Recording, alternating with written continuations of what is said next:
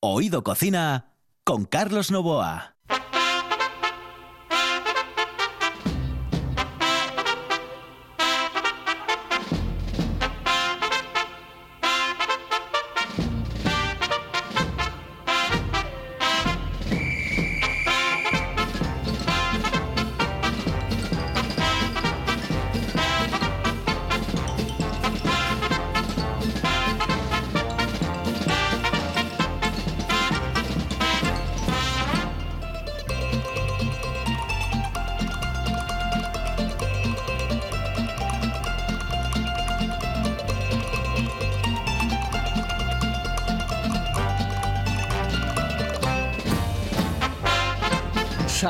Amigos, muy buenas noches o muy buenos días. Ya saben ustedes que nos pueden escuchar a las 11 de la noche o también a las 6 de la mañana para aquellos que no pueden, no quieren o no deben dormir. Señoras y señores, o aquellos que vienen de doblete o llegan a trabajar o vuelven de trabajar, que todo puede pasar, señoras y señores. Es un buen momento para escuchar Oído Cocina en cualquier momento, en cualquier instante del día y lo pueden hacer también a través de Oído Cocina a la carta.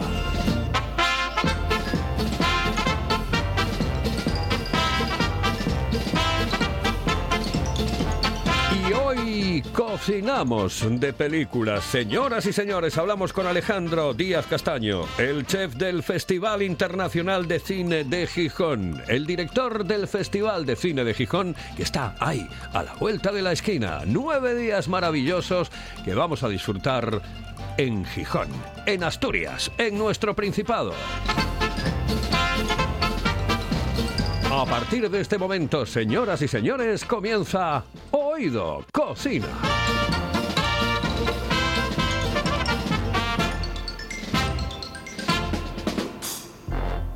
Hello, eh, señorita. ¿Sí? Excuse me. Eh, perdón. ¿Me puedo decir, por favor, dónde puedo comer el mejor cachopo? ¿Es cachopo de Asturias? Es cachopo, claro, pero el mejor Ah. de Asturias, no. El mejor de España y, y, vamos, y del mundo entero. No. En Oviedo, en el Pichote Café de la Tierra, en la Plaza Gabino Díaz Merchán. Pero mejor llame para reservar, ¿eh? Apunte. 984 28 29 27. 984 28 29 27. La Casa de las Cervezas Artesanas está en el Lúpulo Feroz. 20 grifos y más de 100 referencias para sorprenderte en cada visita. Danesas, americanas, británicas y por supuesto las mejores cervezas artesanas de Asturias. En Oviedo, en la zona del Milán, el Lúpulo Feroz. Para beber lo mejor.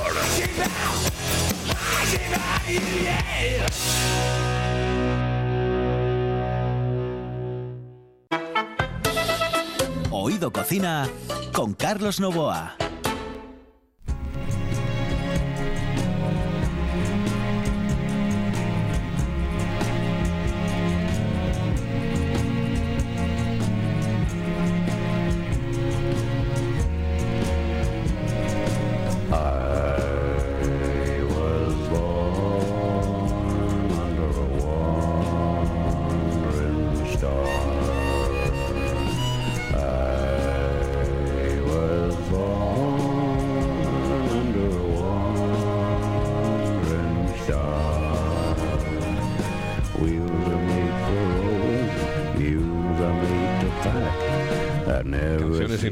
Bueno, y esta voz, eh, creo que era Lee Marvin, era el que lo hacía, sí, sí. Era impresionante. Eh, Bob Sheridan. ¿eh? Exactamente, sí, sí, sí. Qué maravilla, qué maravilla. Oh, qué, qué- qué pasada. Bueno, pues señoras y señores, esto es eh, esto es Oído Cocina y hoy vamos a cocinar eh, hablándoles del Festival de Cine de Gijón con Alejandro Díaz Castaño que está con nosotros en el estudio. Alejandro, muy buenos días, muy buenas noches. Como nos van a escuchar a cualquiera de las eh, horas, eh, podemos decir de absolutamente de todo, incluso buenas tardes si nos escuchan en el podcast de Oído Cocina a la Carta. Muy buenas, Alejandro. Hola, buenas, ¿qué tal? Bueno, eh, ¿hay nervios ya eh, con- eh, cu- cuando llega ya el momento? Sí, la verdad es que sí, estamos ya en, el, en ese vértigo ¿no? que, que hay siempre cuando ya se acerca el, el festival y cuando se va a materializar todo el trabajo que se hace durante tantísimos meses, ¿no? que implica a tantas personas. Al principio somos menos, eh, que estamos ahí seleccionando las películas y haciendo eh, actividades durante todo el año. Luego, pues ahora mismo ya las oficinas son un hervidero un- porque se está incorporando pues todo el, todo el grueso del equipo que va a materializar las proyecciones, los encuentros con el público, todas las actividades complementarias y bueno, todo lo que vamos a vivir en estos, en estos días de cine. ¿Qué es lo más complicado de, de- de- organizar? Es decir, cuando, claro, tú llegas en 2017, ¿no? Em, en la experiencia que tienes de 2017 ahora 2021, eh, quitando evidentemente el tema del COVID y el tema de la pandemia, eh, ¿qué, es lo más complicado a la hora de organizar un festival de cine? Bueno, la verdad es que todo tiene, tiene bastante complejidad. Eh, en 2017 llegamos, eh, pues como en abril más o menos, que era todavía una página en blanco, o, bueno, en, términos culinarios sería pues como no sé, un plato vacío, había que ir llenándolo, ¿no?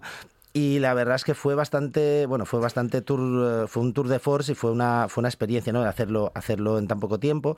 Ahora pues trabajamos ya durante más tiempo, pero bueno, sí que es verdad que precisamente lo que, eh, lo que comentas de la pandemia, pues hay unos- una serie de, de imprevistos y, y la, la- como administración pública tenemos que tener unas previsiones que pues a lo mejor nos dice, nos piden previsiones seis meses antes, ¿no? Y no sabes, no sabes todavía lo que le vas a decir eh, y tienes que hacerlas pues un poco guiándote por, por casi casi por la intuición, ¿no? Y, y en este caso por el optimismo. En este- nosotros somos muy optimistas y al final pues vamos a tener un festival casi casi el, de, del- de la misma dimensión que, que antes de la pandemia, un poquito menos porque también queremos, eh, no queremos atiborrar eh, de cine y estamos intentando ser eh, especialmente cuidadosos en, a la hora de, de diseñar cada una de las secciones y no autocontraprogramarnos, ¿no? que es algo que en lo que si un festival sigue creciendo en número de películas sin parar, pues a veces no es lo mejor, ¿no? A veces es mejor tener un, tamaño en el cual esas películas pues luego puedan tener eh, pues cada una de ellas su espacio para llegar a la prensa, para llegar al público y que el público tampoco no se estrese, que esto es algo que nos decían ya un poco en 2019, no se estrese con una sobreoferta, ¿no? Digamos. 40 películas, 40 películas que no está nada mal. No, no, no está nada mal. La verdad es que es una, es una apuesta por tener, además, tenerlas divididas en, en secciones eh, competitivas muy, eh, muy específicas. Tenemos pues una sección que se llama Retuellos, que es para las primeras, segundas y terceras películas, es decir, cineastas que están empezando y que van a ser los nombres del mañana en el cine, o que por lo menos es eh, las apuestas que hacemos nosotros por, por cineastas eh, para el futuro y para el presente. Luego tenemos una sección que se llama El Bar, que es para cineastas que ya tienen una trayectoria amplia, muchos de ellos ya son considerados maestros del cine y nos han acompañado en otras ediciones del festival. Y luego tenemos la sección Tierras en Trance, que está dedicada al cine iberoamericano, que ahora mismo pues, nos parece uno de los mejores del mundo. El entrante, imagínate, con Simón Simón, yo no sé si se dice Simón Simón o... Camón, camón. ¿no? Camón, Cam- camón. Camón, camón. Sí. Sí, sí, Camón, Camón, una cosa de... Sí. Eh, siempre una película de Mike Mills eh, con Joaquín Phoenix. Sí, la verdad es que es, eh, no sé si es casualidad o, o un tema del destino, pero es la tercera vez que, que inauguramos en los últimos años con una película de Joaquin Phoenix. Primero fue con Walk the Line, aquel biopic que tenía de Johnny Cash, que creo que fue su primera nominación a los, o su segunda nominación a los Oscars después de, eh, de, de la película que había hecho Gladiator, si mal no recuerdo. Eh, luego eh, inauguramos otro año con I'm Still Here y esta es la, la tercera vez, ¿no? Yo creo que es un lujo empezar con el estreno en España. La primera vez que se va a poder ver va a ser en el Teatro Jovellanos de la nueva película de, de Joaquín Phoenix después de ser eh, recibir el Oscar por fin con, con Joker, para mí totalmente de forma totalmente justa. Y que Puede, y puede volver a aspirar, ¿no?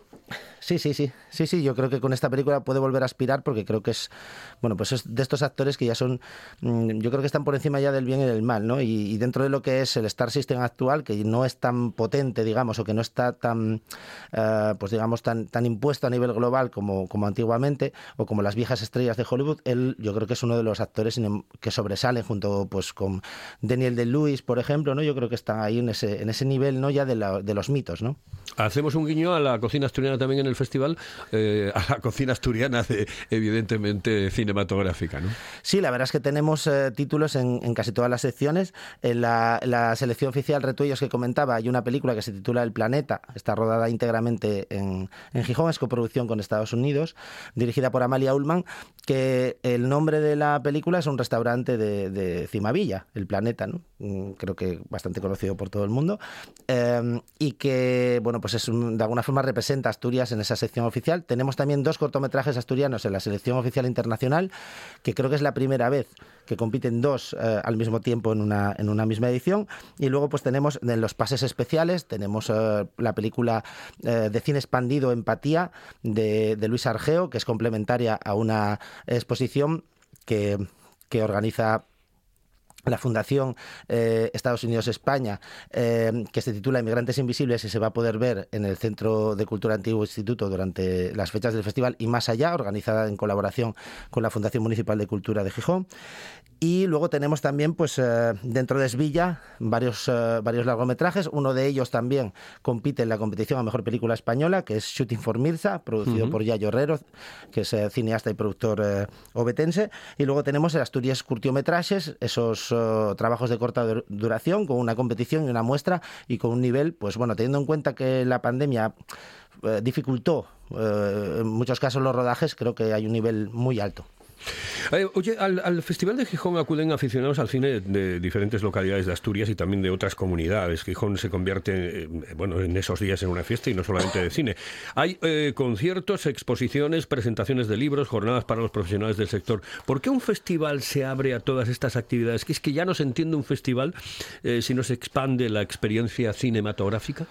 Creo que es importante mm, para mm, apoyar eh, la exhibición en salas, que ahora mismo está en, un- en una situación complicada, nos lo dicen los exhibidores y los distribuidores con los que trabajamos. Creo que es importante estos complementos, ¿no? Para también diferenciarlo de lo que puede ser, pues bueno, ver, cine a través de, una plataforma en, casa, ¿no? Creo que es importante buscar esa parte de, complemento, ¿no? El, el no ofrecer simplemente una película y luego te vas a tu casa, sino tener también pues un encuentro con el público, tener una serie de actividades a las que poder, eh, en las que poder participar también, con talleres, con eh, clases magistrales, con exposiciones y también esos conciertos que este año son en colaboración con el Gijón Sound Festival, que se celebra con, en las mismas fechas que nosotros y que de alguna forma creo que también nos ayuda a atraer eh, un turismo cultural, turismo cultural sostenible de fuera de Asturias que puede venir y que de hecho viene. Nosotros hemos gestionado hace poco ya casi 300 entradas para un cineclub de fuera de Asturias y esa gente luego viene aquí, va a consumir en las tiendas, va a va a ir a, va a consumir en restauración. Creo que es muy importante, ¿no? Y es un turismo, como digo, creo que es un turismo cultural y un turismo que es el que bueno, puede resultar interesante, ¿no? Respecto a otro tipo de turismo que se pueda atraer. Y luego también tener esa, ese complemento musical, por ejemplo, que bueno, hay gente que puede ir a, los conciertos y también ver una película en el Fix y viceversa, ¿no? Ujú. Pero claro, nos estamos haciendo eh, primero un hueco tremendamente importante dentro del mundo de la cinematografía, de los festivales cinematográficos a nivel mundial. ¿eh? No olvidemos que es que, claro, este año yo, yo quedo alucinado porque me encanta el cine, pero me encanta, por ejemplo, que, viene, que venga eh, Chiara Mastroianni, que eh, no es ni más ni menos que la, la, la- la hija de Catherine Deneuve y de Marcelo Mastroianni. Sí, la ¿Eh? verdad Esa es que una sí. de las premiadas, pero después está Gonzalo Suárez eh, y Cierpo Allín. Claro, eh, Boyaín, al que ya le cambiaba yo el, el apellido. Joder, un trío impresionante, Alejandro. Sí, la verdad es que sí, es- ha quedado muy completo. Por un lado está eh, con el premio Isaac del Rivero, que honra al, al fundador del festival, desaparecido en 2019. Eh, se le va a entregar a Gonzalo Suárez. Era nuestra idea para el año pasado, pero bueno, mm, era, era complicado de gestionar porque tiene 87 años y bueno, en, en los tiempos cruentos de la pandemia, antes de las eh, vacunaciones, pues no era, no era lo más adecuado. Va a recibir ese premio, es un cineasta, yo creo que totalmente, y escritor también, eh, y yo creo que totalmente ya, bueno, pues fuera de, fuera de discusión, como uno de los más heterodoxos y los más modernos siempre, eh, y todavía en activo. Vamos a ver no solamente su película Don Juan en los infiernos, que es de hace ya pues eh, casi 30 años, sino que vamos a ver uno de los últimos cortos que ha hecho, que, creo que está en muy buen nivel. Luego tenemos a Iciar Boyain, Premio Mujer de Cine, con el apoyo de la Dirección General de Igualdad del Ayuntamiento de Gijón, la Tertulia Feminista de Les Comares y la Asociación Mujeres de Cine.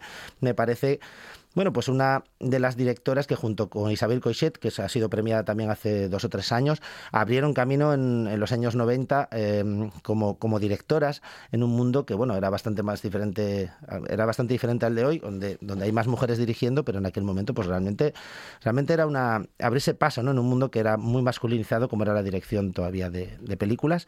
Y luego tenemos a Chiara Mastroianni, efectivamente, que es la hija de Catherine Deneuve y, y Marcello Mastroianni, y que yo creo que ya tiene una, una trayectoria lo suficientemente, vamos, la suficientemente, con la suficiente entidad como para hacerle ese reconocimiento, ¿no? Ha trabajado con Robert Altman, ha trabajado con Manuel de Oliveira, eh, con ah, prácticamente todos los grandes cineastas franceses de, la actualidad, ha tenido un premio de interpretación en Cannes hace un par de años, también la nominaron dos veces a los premios César de la Academia Francesa, un reconocimiento a, a toda su carrera en Locarno, o sea que yo creo que te- sumar esa presencia también, pues para nosotros es a nivel internacional nos da una repercusión eh, indudable. Es importantísimo eh, beber en la gente que ya tiene experiencia dentro del mundo de la organización de festivales. ¿En, qué fuentes bebes eh, tú, Alejandro? Eh, claro, em, hay muchísimos festivales, festivales que funcionan perfectamente y donde te tienes que mirar, lógicamente.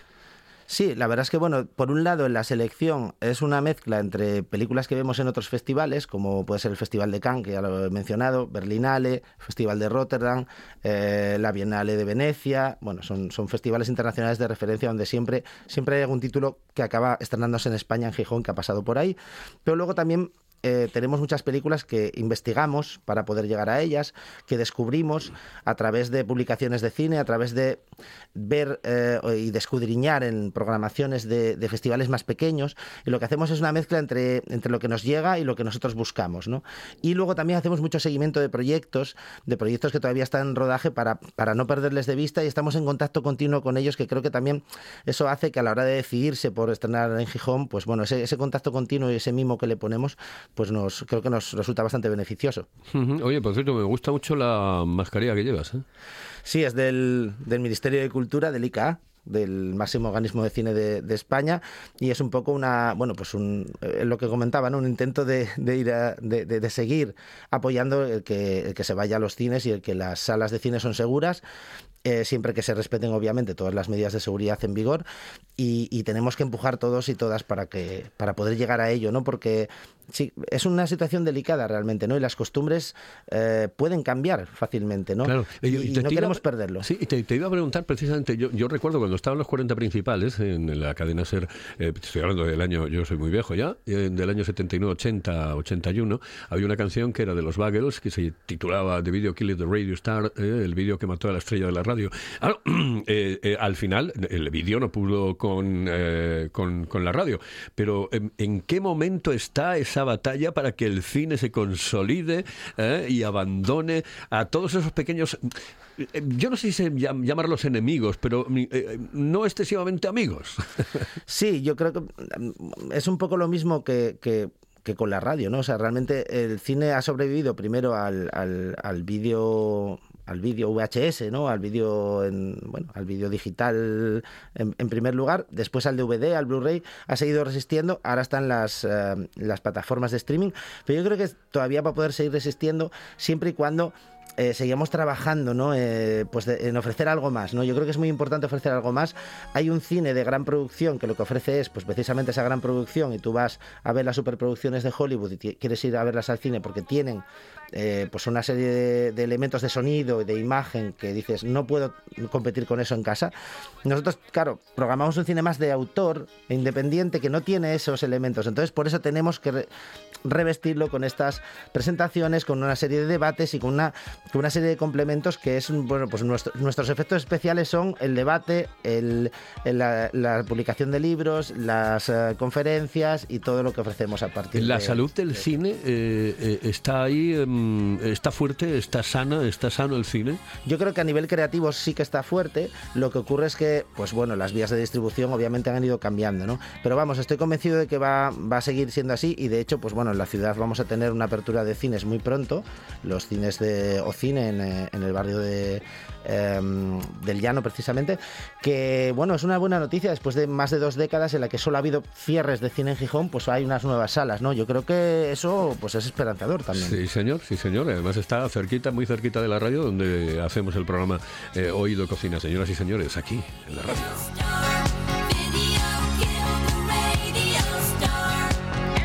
Nos vamos a ir con un par de consejos y continuamos en RPA, en Oído Cocina, en Oído Cocina, hablándoles del Festival de Cine de Gijón. La sidra más refrescante se llama Angelón Gimón. Con la calidad de viuda de Angelón llega la primera sidra con zumo de limón, naranja y lima. Sorprendente, divertida, refrescante. La dulzura de la manzana, la frescura del limón. En bares y también en nuestra tienda online. Necesites Bran. Gózalo con Angelón Gimón.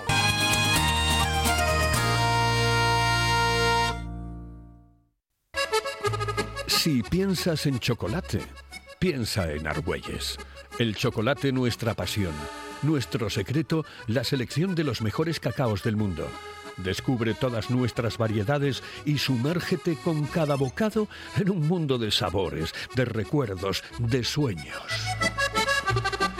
Desde 1912, el chocolate artesano está en Gijón. Piensa en chocolate. Piensa en Argüelles.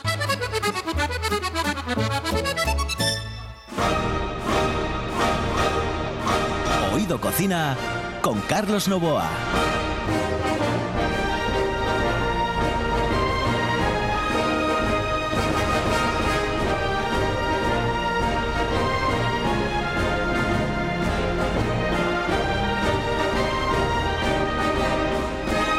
Siete magníficos, no, aquí son nueve magníficos días, nueve magníficos días que vamos a tener en el Festival Internacional de Cine de Gijón. Eh, Alejandro, empieza, eh, ¿qué día? Acaba, ¿qué día? ¿Dónde se pueden adquirir las localidades? Pues mira, empezamos el día 19 de noviembre, eh, el día inaugural, y se concluye el 27 de noviembre, sábado de la siguiente semana. Y eh, pues las localidades se pueden ya adquirir a través de fix.tv, que es el portal donde podéis tener acceso pues, a la compra de bonos, de entradas individuales y todo tipo de fórmulas que tenemos. Y luego también en las taquillas del Teatro Jovellanos, eh, donde también se pueden adquirir eh, pues las entradas físicas como toda la vida.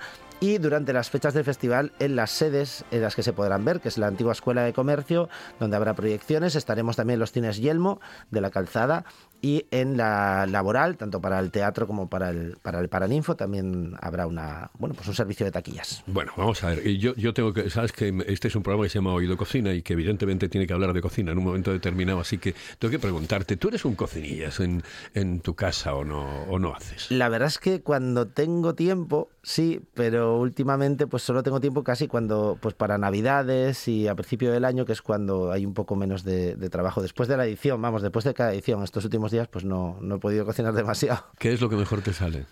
Pues la verdad es que creo que uno de mis platos mm, estrellas son las lentejas. Y además, Joder, porque hago unas lentejas eh, veganas, es decir, no tienen absolutamente nada, pero eh, que da- hay gente que le da la impresión de que tienen chorizo y demás, porque le pongo un poco de pimentón, y Sí. entonces le hago ahí, le hago ahí, pues, pues las verduras las pongo enteras y después las, las paso por la, por las trituro, ¿no? Y le pongo un poco de pimentón y la gente tiene sensación pues, que- que el caldo se queda más gordito y así la gente tiene, con el sabor del pimentón, la gente a veces no sabe si llevan carne o no. Entiendo por lo que dices que eres vegano. No, no, no, no soy No. vegano, pero curiosamente esa- ese plato lo hago así, un poco por evitar también, bueno, pues el- intentar cuidarme un poco, ¿no?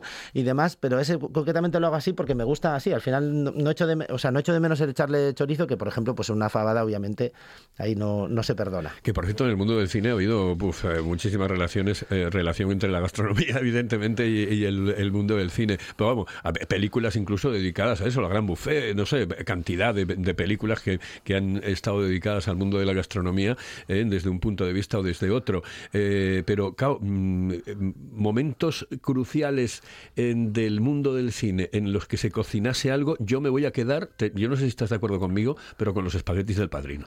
Hombre, los espaguetis de padrino son, fenomenales. Luego había otros muy, muy, muy buenos en el apartamento, en la El- película de Billy Wilder, ¿no? Que los colaba sí. con una raqueta de tenis. Sí, ¿no? sí, sí, Los- sí, los- sí, sí. O sea, los, los colaba en una raqueta de tenis y les daba vueltas, ¿no? Que es, es Jack Lemmon, uno de los grandes momentos de la peli, sí. Bueno, eh, que, mm, no sé si quieres o no, pero mm, ¿te apetece recomendarme algún sitio de esos que a lo mejor la gente no conoce excesivamente, eh, y- eh, pero que, eh, que, que tú tienes en la cabeza sitios donde se come muy bien, cual, no sé, una cosa muy concreta, muy concreta? ¿eh? Eh, pues mira, yo aquí en Gijón, bueno, podría recomendar muchísimos sitios, pero bueno, ahora me viene a la cabeza el restaurante El Globo, que es un, creo que es un clásico de, de la, de, de la restauración aquí en Gijón, y particularmente un plato que es de los más asequibles que tienen en cuanto a precio y demás, que a mí me parece increíble y que no se dan tantos sitios, que son los mejillones al ajillo. Que ¿Ah, sí? Sí, hacen unos mejillones al ajillo que para mí son espectaculares por lo bueno que es el mejillón y lo, lo- o sea, es como sencillo, pero me parece me parece un plato genial y luego también pues tienen una leche frita espectacular. Sí, ¿y dónde, queda el restaurante? Es en eh, pues en la calle eh, San Bernardo, si mal no recuerdo, Sí. eh, cerca ya de cerquita ya de lo que es la plaza del ayuntamiento. De la plaza del ayuntamiento, ¿no? Ah, pues muy Sí. bien, pues tenemos que ir por allí, porque eso es, eh, suena bien, suena bien lo de mejillones al, al ajillo. Sí, sí, sí. Sí, normalmente suelen hacerse al vapor, suelen hacerse con la salsa eh, como picante, ¿no? Y eh, brava y demás, eh, eh, vinagreta, ¿no? Pero no es tan habitual verlos al ajillo y me parece, me parece una receta sublime. Ya. Oye, em, ¿hay sitios em, recomendados dentro del festival para ir a comer o no? O, o cada uno que vaya donde quiera. Bueno, en general se, se- vamos, no hacemos recomendaciones concretas, esta que, que he hecho ha sido a nivel personal más bien, Sí, sí. pero bueno, yo creo que tenemos mucha suerte, esto lo aprovecho para decirlo, porque toda la gente invitada que viene al festival y toda la gente, bueno, invitada y también los cinéfilos y cinéfilas que vienen, eh, siempre nos dicen que, están encantados con la gastronomía que hay, ¿no? Claro, al final es una, es una ciudad que tiene muchísimas posibilidades. Por un lado, comida tradicional, tiene también eh, apuestas y propuestas eh, más modernas y luego tiene pues el producto de- del mar, ¿no? También, si alguien, em, eh, si alguien le apetece también, pues tienes, vamos, tienes todo tipo de productos y luego la parte de sidrerías. O sea, al final lo puedes, vamos, puedes, puedes elegir, tienes mucho donde elegir. En esos nueve días me da la sensación de que comer tú vas a comer o mal. Eso de mano, no digo porque vayas a, peor- a- malos sitios, sino porque vas a comer a unas horas intempestivas, porque no vas a tener tiempo para tal. Eh, ¿Cómo, te arreglas esos días? Bueno, al final uno hace lo que puede. eh, a veces acabas comiendo cualquier cosa un poco al vuelo, ¿no? Porque estás pendiente de otras cosas, ¿no? Incluso cuando vas a veces eh, a pues alguna comida que pueda haber de algún jurado para deliberación y algún algún tipo de eh, algún tipo de bueno de, de- comida similar, estás más pendiente de, de, pues de lo que se está diciendo y de, tratar con los invitados, que al final vas a tenerlos ahí muy poquito tiempo, que de comer tú, ¿no? Al final luego te das cuenta de que has estado con ellos, han comido ellos, y luego tú dices, bueno, pues me pillo un bocadillo ahí, mm, un poco por, por, mantenerme con vida, ¿no? Alejandro está en este momento con su mascarilla, esa mascarilla preciosa que lleva, además eh, que me, me encanta, me, me gusta muchísimo. Y claro, em, tengo que hablarte también por los protocolos COVID dentro del propio festival. Eso lo lleváis a rajatabla. Sí, sí, absolutamente. Eh, Se seguirá manteniendo siempre los que marque la ley. Eh, eh, cruzamos los dedos para que no haya cambios durante, el, durante el festival, que sería un poco lo que, lo que podría resultar más complicado ¿no? de, de gestionar, sobre todo si se trata de, de restricciones de aforo. Pero bueno, por suerte, con la vacunación y con el desarrollo que ha tenido la pandemia, pues este año de momento estamos con los aforos al 100%. Eso sí, mascarilla obligatoria y todas las medidas de seguridad que se marcan en, en- vamos, desde, desde, desde sanidad eh, vigentes. Sí, sí, yo creo que además España en eso es un ejemplo absoluto. Y bueno, Asturias no les quiero ni contar. En Asturias somos campeones en el tema de atacar al COVID y de, sobre todo, mantener la seguridad en, en nuestro Principado de Asturias. Eso desde el primer día hasta el último. Así que eh, ahí estamos un, un tanto tranquilos. Por cierto, he leído eh, ayer concretamente que Austria va a confinar a los que no se hayan vacunado. Así que, hombre, mm, yo no soy quien, pero a mí me gustaría que si usted no está vacunado, se vacune, porque seguro, seguro, seguro que le va a venir muy bien y seguro que va a tener esa inmunidad que el resto en líneas generales y por encima de los no vacunados tienen eh, si han recibido eh, una, dos o tres dosis. Eh, Alejandro, te voy a dejar con Moon River, ¿te gusta? Pues me encanta, la verdad.